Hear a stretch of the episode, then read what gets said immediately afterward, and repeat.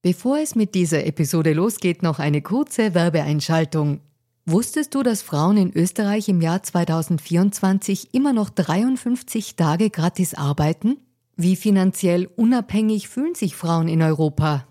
Die Mastercard Finanzstudie 2024 hatte sich zur Aufgabe gemacht, aktuelle Themen wie den Gender Pay Gap und die finanzielle Selbstbestimmung von Frauen näher zu untersuchen.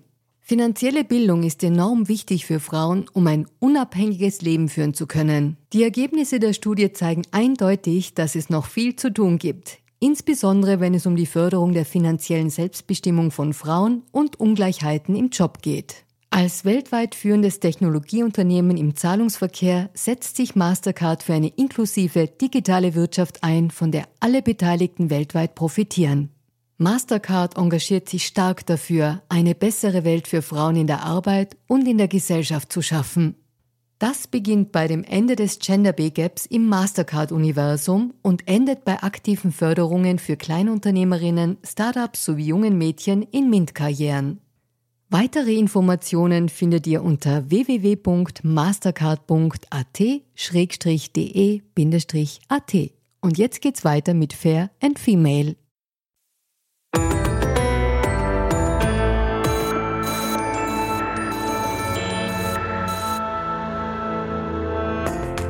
Hallo ihr Lieben, herzlich willkommen bei Fair und Female, dem Gesellschaftspodcast der kleinen Zeitung. Mein Name ist Barbara Haas, ich bin Journalistin und hoste diesen Podcast und heute wird es vielleicht ein bisschen traurig, denn wir sprechen darüber, was passiert, wenn die Welt nicht mehr hinschaut. Was passiert, wenn etwas Schreckliches geschehen ist und sich die Medienöffentlichkeit nach ein paar Wochen wieder der anderen Berichterstattung zuwendet, während sich die Lage der Menschen vor Ort eigentlich noch gar nicht verbessert hat. Und wir sprechen über ein Ereignis, nämlich am 6. Februar 2023 um 4.17 Uhr in der Früh veränderte sich das Leben von Millionen Menschen in der Türkei und in Syrien, weil ein enormes Erdbeben in der Stärke von 7,8 weite Teile im Südosten der Türkei und im Norden Syriens zerstörte. Man kann noch keine Bilanz ziehen, aber derzeit geht man von 60.000 Todesopfern aus und von mehr als 120.000 Verletzten und die Vereinten Nationen gehen insgesamt von 28 Millionen betroffenen Menschen aus. Und darüber möchte ich heute reden und ich möchte auch über die Lage von Frauen sprechen, die dort noch in einer ganz anderen Weise betroffen sind, wenn es an Hygieneprodukten, an medizinischer Versorgung und auch darum geht, wie diese kolportierten 200.000 schwangere Frauen nicht nur schwer traumatisiert sind, sondern ja auch gerade ein Kind austragen sollen. Und bevor wir zu dieser Lage kommen, möchte ich euch meinen heutigen Gast vorstellen. Er ist jetzt gerade aus dem Erdbebengebiet nach Österreich zurückgekommen und war dort in einem Dorf, das tatsächlich seit diesem 6. Februar abgeschnitten war. Und also das heißt, drei Monate nicht mal diese Öffentlichkeit, die man am Anfang hat und keine Hilfe hat. Herzlich willkommen, Nothilfekoordinator des Hilfswerks International, Heinz Wiegerer. Vielen Dank. Lieber Heinz, du warst für das Hilfswerk International in diesem Erdbebengebiet und hast versucht, Hilfe zu organisieren, zu koordinieren und bist gerade zurückgekommen. Vielleicht fangen wir tatsächlich mit einem persönlichen Eindruck an, wie geht es dir denn jetzt wieder sozusagen im normalen Österreich zurück? Ja, also die, die Umstellung, wenn man zurückkommt ins normale Österreich, wie du sagst, ist einmal der herausforderndste Teil eines humanitären Einsatzes. Also die meisten Helfer und Helferinnen berichten eigentlich immer davon, dass, dass es zwar vergleichsweise einfach ist, in ein, in ein Krisengebiet zu fahren, wenn man entsprechende Erfahrung hat und vielleicht ähm, ähm, ja, gut vorbereitet ist und weiß, ungefähr weiß, was auf einen zukommen wird. Das zu Hause aber wieder sich zurechtfinden in, den, in der Normalität sozusagen ist, ist sehr herausfordernd. Man nimmt ja viele Eindrücke mit. Man ist zwar als humanitäre Helfer jetzt nicht direkt betroffen, üblicherweise, aber indirekt betroffen durch. Man hat ja viele Gespräche mit den Menschen dort, mit, mit Opfern, aber durchaus auch mit Helfern und Helferinnen, die ja auch oft sehr schwer traumatisiert sind. Und diesen Rucksack, den kann man nicht so einfach ablegen, wenn man aus dem, aus dem Flugzeug aussteigt sozusagen. Mhm. Vielleicht kommen wir da später noch mal ein bisschen genauer darauf zu sprechen. Ich würde gern mit diesem Dorf beginnen, weil das hat mich, also ich habe es kurz gelesen, weil ähm, in der E-Mail-Kommunikation ist darum gegangen und in meiner Vorstellung ist es das Vergessene im Vergessenen, ein Dorf und wo noch vielleicht noch gar nichts hingekommen ist und du warst dort und, und auch da wieder erst einmal glaube ich, dass der Eindruck vielleicht am, am interessantesten oder am erklärendsten ist. Vielleicht kannst du mal sagen, wie du dort, äh, was du dort wahrgenommen hast und dann reden wir vielleicht über die ganz konkreten Maßnahmen. Ja, also das in, dem, in der Erzählung, die du jetzt angesprochen hast, da ähm, reden wir eben von einem Flüchtlingslager in Idlib, in der Region Nordwesten Syriens. Und Idlib ist ja ein, eine ganz eine spezielle Region. Es sind dort mittlerweile über drei Millionen Menschen, die dort Zuflucht gefunden haben, aufgrund des mittlerweile zwölfjährigen Bürgerkriegs. Und sozusagen on top ist da jetzt das Erdbeben passiert. Und Idlib ist sehr abgeschieden. Also Idlib ist äh, nicht, nicht sehr schwer erreichbar, sehr schwer ähm, sehr schwer, Zutritt zu bekommen, auch als, als internationale Hilfsorganisation.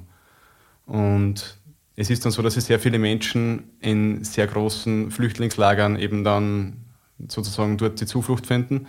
Und sehr viele andere Menschen sind aber verstreut in, in der ganzen Region. Und so ist es dann dazu gekommen, dass wir eben in einem Flüchtlingslager am Ende des Tages gelandet sind und dort unterstützt haben, wo tatsächlich noch keine Hilfe angekommen ist. Also die Menschen sind sind einfach nur heilfroh gewesen, dass sich jemand um, um sie annimmt, dass jemand Hilfe leistet, dass jemand unterstützt.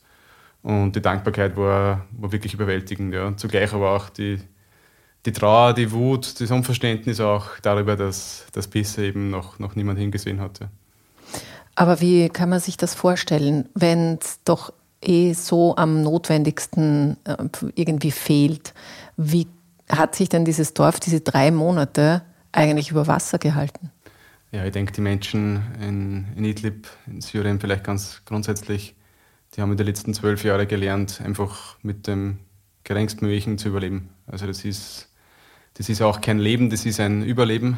Und äh, so haben wir das auch wahrgenommen. Also die Menschen dort ähm, haben schon in Zelten gehaust. Ähm, die wenigen, die, die feste Häuser hatten, haben es eben dann durch das Erdbeben dann verloren. Das heißt, die Zeltstädte, die Zeltdörfer sind einfach entsprechend nochmal angewachsen, was an ganz vielen Ecken und Enden dann einfach zu einer weiteren Eskalation der humanitären Lage geführt hat. Man darf sich vorstellen, schon vor dem Erdbeben war es so, dass dort in diesem Camp, wo wir da waren, über 30 Familien sich eine Toilette teilen mussten, also sprich mehrere hundert Menschen. Und jetzt durch das Erdbeben ist das Camp weitergewachsen. Das heißt, mittlerweile sind wir bei 50 Familien, die sich eine Toilette teilen. Also da kann man sich vorstellen, was das ja als nur eine Kennzahl, eine Ausprägung auf vielerlei Ebenen ähm, mit den Menschen macht und, und das über die, über die Jahre. Und man, es ist ja auch null Perspektive da. Es ist ja irgendwie, im Moment ist es so, jeder spricht über das Erdbeben, ja, aber wenn das Erdbeben jetzt vorbei ist, für die Menschen ist die Situation ja nach wie vor dieselbe. Und es ist schon sehr dramatisch und sehr tragisch zu sehen, wie das in, in unserer Welt eigentlich passieren kann, dass, dass da drei Millionen Menschen, über drei Millionen Menschen, ja, einen täglichen Überlebenskampf führen und das eigentlich nicht so sein müsste. Und weil du jetzt gerade von Idlib ähm, schon erzählst, und das ist wahrscheinlich jedem und jeder auch ein Begriff, weil eben durch den syrischen Bürgerkrieg das auch bekannt geworden ist. Und so wie du jetzt gerade gesagt hast, die waren ja schon im Ausnahmezustand durch zwölf Jahre Bürgerkrieg und dann gibt es sozusagen wie einen zweiten Krieg im Zeitraffer, also durch dieses Erdbeben quasi über Nacht noch einmal da drauf, ohne die ganzen Nachbeben jetzt noch zu rechnen. Aber was man sich halt schon fragt, und ich weiß nicht, ob du es beantworten kannst, aber wie viel Leid ist denn, halten Menschen eigentlich aus? Ja, die Frage ist berechtigt und die habe ich mir selbst auch immer wieder stellen müssen. Meine persönliche Reise, die hat mich geführt in den letzten Jahren vom, vom Jemen über den Irak, die Ukraine und jetzt eben Türkei und Syrien. Und ich habe mir wieder die Frage gestellt, wie, wie kann der Mensch das aushalten? Wie kann der Mensch äh, das Leid, das, das, das dort erfahren wird, irgendwie aushalten? Und Idlib war jetzt wieder ein ganz besonderes Erlebnis, weil ich mir, wenn man sich das ganz schwer vorstellen kann, wie das sein muss, wenn eh schon alles im Argen ist sozusagen und irgendwie du als beispielsweise als Mutter ja eigentlich nur, nicht, nur mit einem Fokus hast, irgendwie deine Kinder am Leben zu erhalten und, und ihnen eine halbwegs würdevolle Kinder zu ermöglichen. Und dann passiert on top sowas wie ein Erdbeben, was ja in dem Fall nicht menschengemacht ist, sondern einfach ein, eine Naturkatastrophe ist. Also da musst du irgendwie die Frage stellen, hat sich jetzt alles gegen mich gerichtet? Und was, was ich speziell bei dem Erdbeben wahrgenommen habe in, in Idlib, aber sowohl auch in der Türkei, ist eine unglaublich Traumatisierung der Menschen. Also die Menschen, die sind, die, die haben das noch nicht verarbeitet und die werden das noch lange nicht verarbeiten. Weil du musst dir vorstellen, wir sind hier in, innerhalb dieser vier Wände. Du musst dir vorstellen, die Erde fängt jetzt zu beben an mit der Stärke von äh, 7,8 und das über 90 Sekunden lang teilweise. Also das ist einfach das, was, was, was so krass ist. Wenn man, ich versuche es mal zu vergleichen, wenn man, wie lange 90 Sekunden sein können. Also wenn man sich vorstellt, 90 Sekunden die Zähne zu putzen versus 90 Sekunden die, die Hand auf der heißen Herdplatte zu haben. Also dann ist ja das die heiße Herdplatte in dem Fall. Und die Menschen haben tatsächlich einfach geglaubt, die Welt geht unter. Ähm, und das werden sie so schnell nicht vergessen können und nicht ablegen können. Also ich glaube, die, die Traumatisierung der Menschen, nicht nur der Erwachsenen, vor allem auch der Kinder, ich glaube, das ist etwas, was, was noch sehr lange die Menschen in Idlib, aber auch in der Türkei be begleiten wird und belasten wird. Hm.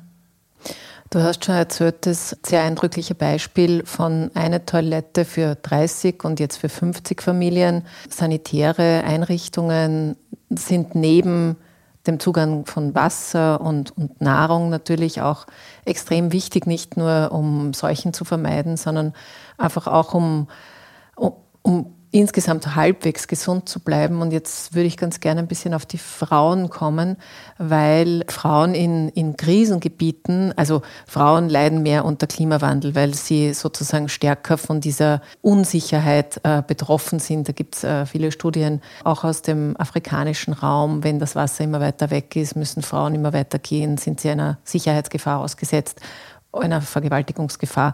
Und das ist natürlich jetzt nicht dein Fokus, aber mich würde schon interessieren, wir haben diese Zahl gehört, 200.000 schwangere Frauen, das hat die türkische Opposition verlautet. Wir wissen jetzt nicht genau, ob es stimmt oder nicht, aber natürlich sind Frauen schwanger. Und es äh, gibt Kinder, es gibt junge Mädchen. Wie ist denn deren Bedürfnislage, wenn man uns das mal ganz kurz in einem Fokus anschauen möchte? Ja, was was einem sofort dazu einfällt, ist die Situation, dass man von heute auf morgen im Prinzip ja den, den Schutz des eigenen Hauses, des eigenen Heimes verloren hat und in ein Lager kommt, in eine Zeltstadt kommt, natürlich mit, mit Fremden, mit Menschen, die man, äh, zu denen man keinen Bezug hat und dass da natürlich der Schutzaspekt gleich mal was ist, was, ähm, was ein ganz dringendes Thema ist. Ja.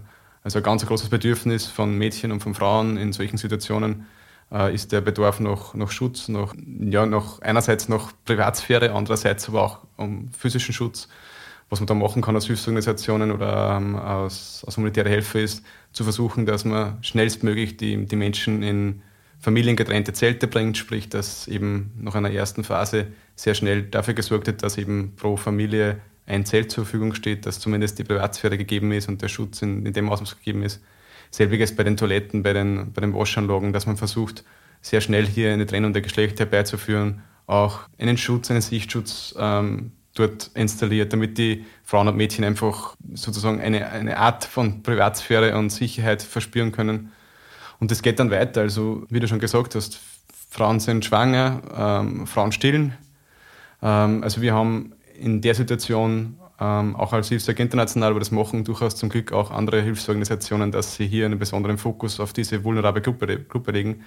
Das heißt, man versucht dann halt beispielsweise mit Dignity Kits, also ein Dignity Kit ist ein Paket für eine Frau, für ein Mädchen, wo beispielsweise Damenhygieneartikel drin sind, wo ja, Salben drin sind für den Intimbereich, für vielleicht aber auch für die, für die stillende Frau, für die Brust, wo Produkte drin sind, die vielleicht auch irgendwie die Frauen ja wieder ein bisschen, auch in diesem schwierigen Kontext, ein bisschen mehr wieder Frau sein lassen können. Also die haben sich ja zum Glück nicht wir als Männer überlegt, diese Produkte, diese Kits, sondern das haben ja vor Ort unsere lokalen Mitarbeiterinnen sich überlegt, gemeinsam mit, äh, mit anderen Organisationen, was die Frauen wirklich brauchen, auch in Gesprächen mit den Frauen, das haben sie es erhoben. Das heißt, da war zum Beispiel auch das ganz natürliche Bedarf nach, nach Deodorant, nach noch ein Parfüm, noch, also solche Dinge auch, ein kleiner Spiegel, ein Klappspiegel. Sie haben wirklich gesagt, die Frauen, manche haben gesagt, ich habe mich schon wochenlang in den Spiegel geschaut, weil einfach keine Möglichkeit irgendwie da war, wo ich mich in Ruhe mal auch wieder betrachten habe können als Frau, ja. Also das sind oft so banale Sachen auch. Und was vielleicht auch dazu kommt, ist, und da haben wir einen sehr großen Fokus drauf gelegt, weil unsere lokale ähm, Projektleiterin ist eine Frau. Und ihr war das besonders wichtig, zum Glück, dass wir versuchen halt so das gewisse Etwas auch hier zu liefern. Also das war in unserem Fall so, dass man eben nicht einfach das, diese Güter in einen, in, einen, in einen Karton oder in einen Plastiksack oder so gegeben hat, sondern wirklich eine schöne Verpackung auch, wo ein Spruch oben gestanden ist, der halt ganz gezielt die Frauen adressiert hat und ein bisschen eine Aufmunterung halt. Wo auch, das sind so Kleinigkeiten, aber ich glaube, es ist ganz wichtig, wo zum Beispiel wir versucht haben, Güter auch zu finden, die nicht alle schwarz und grau und weiß sind, sondern einfach auch wieder Farbe reinbringen. Also das ist für die Mädchen, für die Kinder natürlich auch einfach für die Psyche entscheidend. Das sind, man, man, man unterschätzt das, was das wirklich ausmacht mit den Menschen, wenn sie die Hilfsgüter, die sie empfangen, wenn die dann irgendwie freundlich sind und nicht irgendwie so trist sind und so Standard sind. Und nicht zuletzt auch das Gespräch, also einfach das Gespräch zu suchen, wie wir jetzt ähm, kürzlich vor Ort waren, in einem Flüchtlingslager in der Türkei, in Iskenderun, in der, in der Hatay-Region, hat meine Kollegin ganz viele Gespräche mit den Frauen dort geführt. Und ihnen ist es aufgefallen, sie haben das auch gesagt, sie haben gesagt, wir haben das schon gemerkt, dass, dass ihr euch wirklich Gedanken gemacht habt über uns und äh, haben sie dafür bedankt. Und sie haben zum Beispiel dann auch geäußert, wisst jetzt wird es richtig heiß, der Sommer kommt. Wir haben eigentlich keine Kleidung, weder für uns noch für unsere Kinder. Gibt es nicht irgendwelche Möglichkeiten? Weil sie haben natürlich, diese Frauen und diese Kinder haben halt zu Beginn dieses Erdbebens im Februar die Kleidung von den Hilfsorganisationen erhalten. Das heißt, es waren in erster Linie warme Sachen, ja, weil es einfach wirklich bitterkalte Nächte waren. Das heißt, da wurde jetzt der Wunsch geäußert, ob es nicht Möglichkeiten geben würde, eben Sommerkleidung bereitzustellen, weil diese Menschen, die jetzt in den Camps leben, das muss, muss man verstehen, die haben alles verloren. Also die haben keine Möglichkeiten, irgendwie sich selbst so zu beschaffen und vor allem haben die ja von zu Hause nichts mitnehmen können. Das heißt, die haben einfach wirklich zu 100 Prozent nur das, was man ihnen zur Verfügung stellt jeder, der irgendwie Möglichkeit hätte, wäre nicht mehr in dieser Zeltstadt jetzt nach, nach drei Monaten. Und genau, so versucht man halt auch als Hilfsorganisation sozusagen auch diese vulnerable, besonders vulnerable Gruppen der, der Frauen und Mädchen ganz gezielt zu adressieren und ganz gezielt zu unterstützen. Ein weiteres Beispiel hierfür, wenn ich, wenn ich das nennen darf, ist in Idlib haben wir Psychologinnen und Sozialarbeiterinnen, die ganz gezielt mit Frauen und Mädchen arbeiten das, das heißt, also diese, dieses Programm heißt Gender-Based Violence ähm, Sessions, aber in Wahrheit ist es viel mehr. Es ist einfach ein sicherer Raum, es ist eine, eine sichere Atmosphäre, wo die Frauen und die Mädchen einfach auch mal wieder lachen dürfen, wo sie sich gegenseitig auch Geschichten erzählen. Das ist nicht immer alles nur traurig und trist, sondern es ist sehr oft auch erheiternd und lustig, haben uns die Sozialarbeiterin und die Psychologin berichtet. Also ich glaube, es ist ganz wichtig auch, dass, die, dass man die Frauen eben, dass man ihnen auch eine Chance gibt, einfach wieder ja, gesellschaftlich zusammenzukommen und einmal ein paar unbeschwerte Stunden erleben zu dürfen. Mhm. Naja, das ist ja wahrscheinlich auch Teil dieses Überlebenstriebs, zu sagen, also das kann man ja nicht ständig reflektieren, was sozusagen der triste Status quo ist, sonst äh, hört man auf, irgendwie sich um die Kinder zu kümmern und um das eigene Überleben. Das gehört vermutlich irgendwie zum Menschsein dazu. Was mich interessieren würde, jetzt, du hast schon vorher gesagt, du warst in anderen Krisenregionen, also warst bei der, in der Ukraine sehr stark engagiert, warst aber im Jemen, im Irak und so. Also du hast schon einiges gesehen in dieser Art und ich denke mir, dass man jetzt als Mitglied einer Hilfsorganisation ja natürlich ein bisschen, also professionell auf die Szene blicken muss, weil man sonst nicht arbeiten kann und weil man das auch in einer gewissen Effizienz versuchen muss, Dinge umzusetzen. Und andererseits wird es auch dir vielleicht nicht gelingen, das Ganze ohne Empathie über die Bühne zu kriegen. Also leidest du automatisch mit, weil du halt ein Mensch bist. Und äh, die Frage ist, wie, wie geht man gut mit, diesem, mit diesen zwei doch sehr starken Polen um in so einer Zeit? Also du hast es eigentlich jetzt am Ende schon selbst zusammengefasst. Ich glaube, einfach Mensch zu sein. Also ich glaube, es ist absolut okay, dass man manchmal traurig ist in der Situation. Ich glaube, es ist absolut ähm, okay, dass man, dass man nicht immer stark ist. Also mehr Erfahrung ist diese, wenn man vor Ort ist, wenn man direkt in der Krise tätig ist, äh, wenn man dort arbeitet und dort irgendwie auch unter Strom steht, dann ist es meine persönliche Erfahrung, dass ich in den Momenten einfach auch gar nicht wirklich Traurigkeit verspüre. Das ist, man nimmt das auf, man saugt es auf, äh, man versucht bestmöglich auch zu agieren sozusagen. Aber dann speziell, wenn man dann am Abend äh, im Bett liegt oder oft auf, einfach auf, wenn man erst im, im Flieger steigt und wieder nach Hause fliegt, also dann bricht das dann bricht das ein und das ist okay. Ich glaube, ich weiß nicht, wie oft ich schon im Flieger eingestiegen bin und habe beim Abflug einfach zu weinen begonnen. Und ich glaube, das, das darf man auch zulassen, weil äh, dieses Menschsein den Unterschied auch ausmacht. Das macht genau diesen Unterschied, dass man eben, so wie, so wie ich und so wie auch meine Kollegin jetzt vor Ort, die ich jetzt vorher, vorher erwähnt habe, als, als, als Leiterin der lokalen Projekte, dass man eben sich kümmert um die Menschen, dass man nicht einfach sie aus, aus Nummern und Zahlen sieht und irgendwie möglichst schnell, möglichst viele Hilfsgüter dorthin bringt, sondern ganz gezielt auch zuhört, dass man die Menschen in dieser Krisensituation, in dieser absoluten Außensituation auch als Menschen wahrnimmt und auch ihre Bedürfnisse wahrnimmt und sie auch ernst nimmt und das Gespräch mit ihnen sucht. Also ich glaube, das, das ist genau der Unterschied, den das ausmachen kann dann und wo dann auch der Mensch, der betroffene Mensch in dem Fall, ja irgendwie in seiner Würde ja auch nicht verletzt wird, weil ich glaube, es ist ganz gefährlich in solchen Situationen, dass man, dass man die Menschen sehr schnell zu Opfern macht. Und ich kann mir an eine Situation erinnern, wir haben ganz zu Beginn des Erdbebens waren wir in, einer, in einem provisorisch organisierten Camp und da ist ein Mann auf uns zugekommen und meine Kollegin hat ihn gut gekannt. Und der hat wirklich das in Tränen ausgebrochen und nicht wegen der Gesamtsituation, nicht weil er sein Haus verloren hat, seine halbe Familie verloren hat, sondern er ist in Tränen ausgebrochen, weil er gerade zurückgekommen ist von einer Hilfsgüterverteilung, wo am LKW oben die Leute gestanden sind und die Hilfsgüter runtergeschossen haben er hat sich das vom Boden aufklappen müssen. Das hat ihn so entwürdigt. Und das war einfach, das war für mich so ein Aha-Effekt, einer von vielen Aha-Effekten und vor allem auch für meine Kollegen dort, dass wir einfach gesagt haben, das passiert uns nicht. Also wir werden die Menschen niemals entwürdigen, wir werden alles dafür geben, dass sie würdevoll die Hilfe empfangen können. Und ich glaube, das ist ganz wichtig, dass man sich immer, immer in Erinnerung ruft. Und ähm, wenn man jetzt so den, den Balanceakt, den du angesprochen hast, ähm, versucht zu beschreiten zwischen der Trauer und der Empathie, die man empfindet, und der Professionalität, die man trotzdem an den Tag legen muss, so denke ich, ähm, auf Basis von meiner Erfahrung ist es zum Glück kein Schwarz oder Weiß, sondern da ist ganz viel Grau dazwischen. Und in dem Bereich darf man sich bewegen und das schätzen auch durchaus die lokalen Mitarbeiterinnen und Mitarbeiter, das schätzen dann sogar eben die Hilfsempfängerinnen, wenn sie merken, man hat nicht irgendwie das, das Herz jetzt bei der Haustür abgelegt, äh, wenn man rausgegangen ist, sondern man, man hat das mit und das ist am rechten Fleck und man versucht einfach sein Bestes äh, in der Situation zu helfen, so wie es vielleicht auch derjenige machen würde, der jetzt gerade die Hilfe empfängt, wenn er in der anderen Situation wäre. Mhm. Ja, das klingt sehr herausfordernd, ehrlicherweise. Heinz, lass uns ganz kurz auf die wirklich die aktuelle Lage irgendwie eingehen. Du warst ja, hast eh schon erzählt, du warst am Anfang dort, am, am Anfang, wo neben dieser furchtbaren Zerstörung natürlich auch viele, wie soll man sagen, viele Wunder passiert sind. Viele Menschen wurden quasi mm, gegen jede Chance eigentlich noch lebend geborgen und dadurch ist natürlich auch so eine Dynamik entstanden. Es sind vielleicht noch mehr zu retten und es gab spektakuläre Dinge, aber natürlich ist dann irgendwann der Moment, glaube ich, auch eingetreten, wo auch die wo, wo diese Euphorie nicht mehr gefruchtet hat und wo man dann halt mit dieser Situation umgehen musste. Und jetzt, wenn du sagst, du bist jetzt, also jetzt ist es drei Monate her, äh, du warst jetzt wieder dort, wie, wie würdest du sagen, wie, wie geht es den Menschen im Sinne von einerseits, wie gefasst sind sie mit der Situation, die jetzt ja ihre Realität und ihre Normalität ist, und andererseits natürlich, was brauchen sie? Also mein Eindruck ist, dass den Menschen nach wie vor nicht gut geht.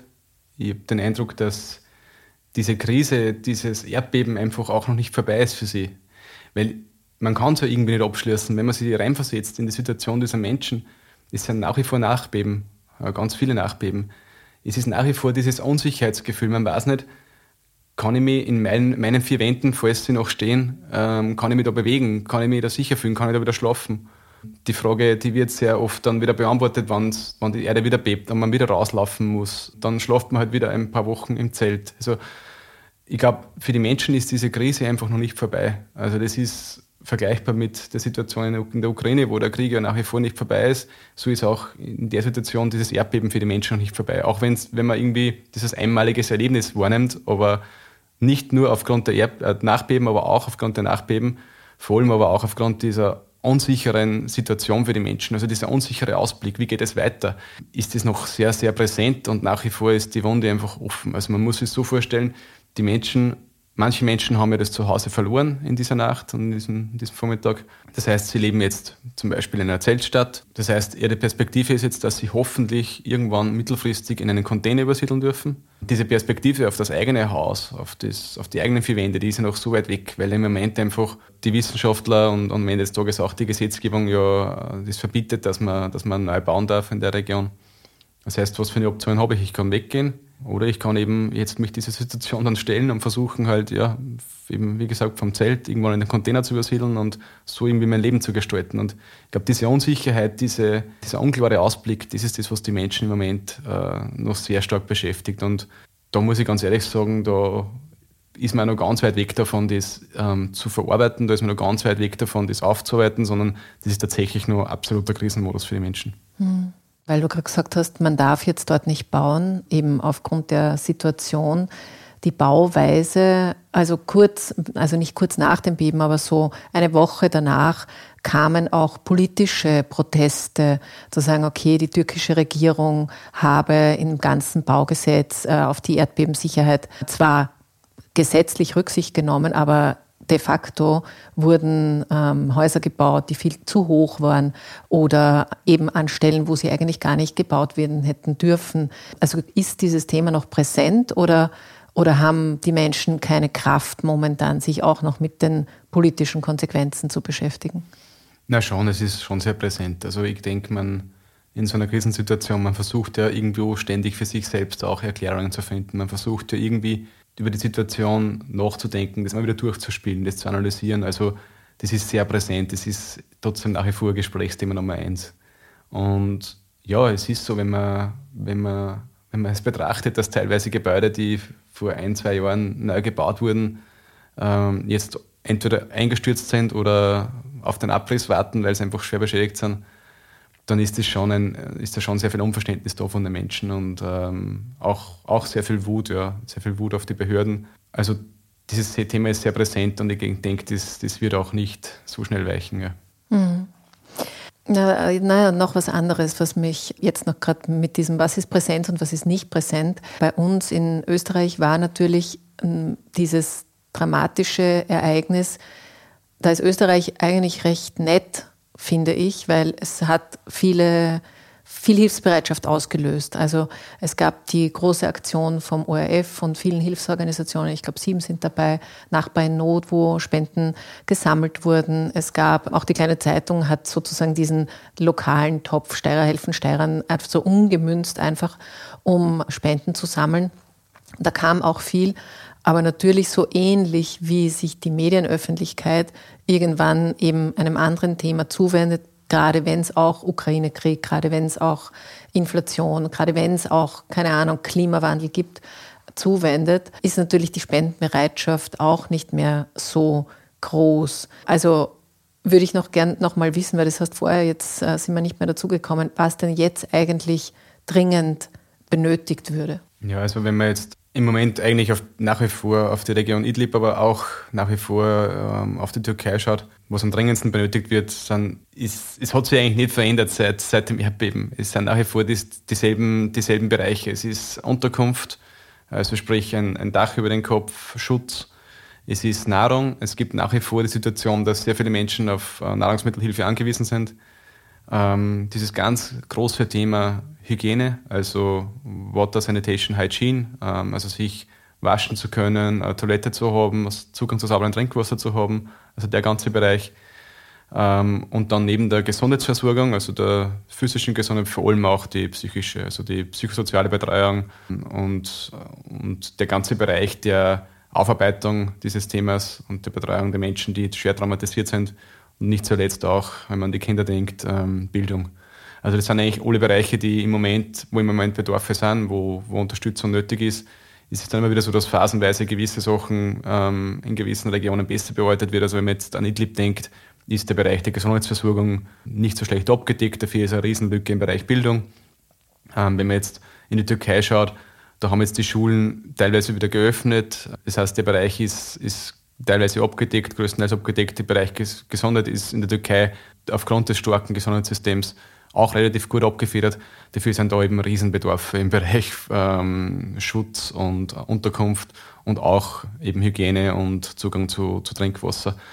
Also das heißt, ganz egal auf welchen Bereich man, man blickt, ähm, es sind überall nach wie vor sehr große Bedarfe und die Menschen brauchen nach wie vor Unterstützung. Man, wenn man jetzt sich das vorstellt, wie, wie was in der Türkei passiert ist, wenn man sich vorstellt, du hast vielleicht bis vor dem 6. Februar jetzt auf türkischer Seite der Grenze sozusagen ein ganz normales und ein normales Leben führen können. Und dann bebt die Erde in der Nacht in einem Ausmaß, wo man einfach nur eben schauen kann, dass man irgendwie ähm, überlebt und, und rauskommt aus seinem Haus und dann bricht das Haus zusammen und da ist alles drunter.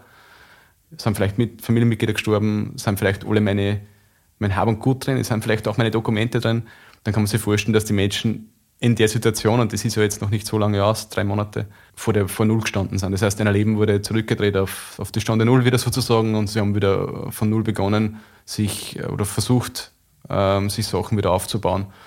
Und das ist ein sehr langer Prozess. Und in diesem sehr langen Prozess werden die Menschen noch sehr lange unsere Unterstützung brauchen. Auf Seiten von, auf der anderen Seite der Grenze, wie ich vorher schon erwähnt habe, Idlib, ähm, Nordwestsyrien, Syrien allgemein, ist die Situation nochmal eine andere, weil die Ausgangslage für sehr viele Menschen ja schon sehr schlecht war. Äh, und das ja quasi dann noch draufgekommen ist jetzt. Mhm.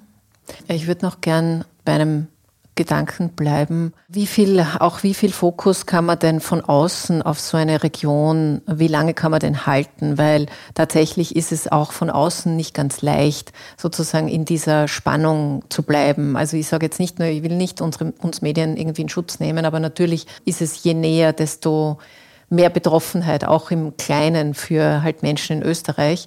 Und deswegen war natürlich oder ist auch die Betroffenheit des Ukraine-Krieges für Menschen in Österreich noch einmal anders, vielleicht stärker präsent. Da gibt es Kinder, die gehen hier in, den, in die Schulen mit äh, österreichischen Kindern. Und du warst ja auch in der Ukraine und jetzt würde mich einfach die Einschätzung auch noch interessieren. Gibt es denn die Sorge, dass es der Welt irgendwann auch so geht mit der Ukraine, dass sie sozusagen nächster Schauplatz woanders und die Ukraine, da gibt es eh keinen Frieden? Ja, also ich war in der Ukraine ganz zu Beginn ähm, des Krieges fort, danach auch immer wieder, aber vor allem zu Beginn war das eine sehr intensive Zeit, weil niemand wusste, was passiert da eigentlich. Es hat sich so von Tag zu Tag haben wir uns vorgehandelt und versucht zu verstehen, was jetzt eigentlich Sache ist. Und ich war von Beginn an sehr intensiv in Kontakt mit der lokalen Bevölkerung, weil wir einfach ähm, von Beginn an eben versucht haben, Mitarbeiterinnen zu finden und Mitarbeiterinnen eingeschult haben. Und das heißt, wir waren in sehr engen Austausch. Und meine Kolleginnen von, von damals, Kollegen und Kolleginnen, ich kann mich so gut erinnern, was sie damals einmal geäußert haben, so in den ersten Wochen des Krieges. Sie haben immer so gesagt, ihnen ist eigentlich ganz egal, was passiert, aber das Schlimmste, was passieren kann, ist, wenn wir in ein paar Monaten immer noch Krieg haben. Also das heißt, diese Angst vor dem, der Krieg wird normal, es wird akzeptiert, es wird sozusagen eine neue Normalität, dieser Krieg. Also das war das, was, was ähm, den Menschen, mit denen ich damals gesprochen habe, irgendwie so am, am tiefsten gesessen ist, was irgendwie die größte Angst in ihnen war.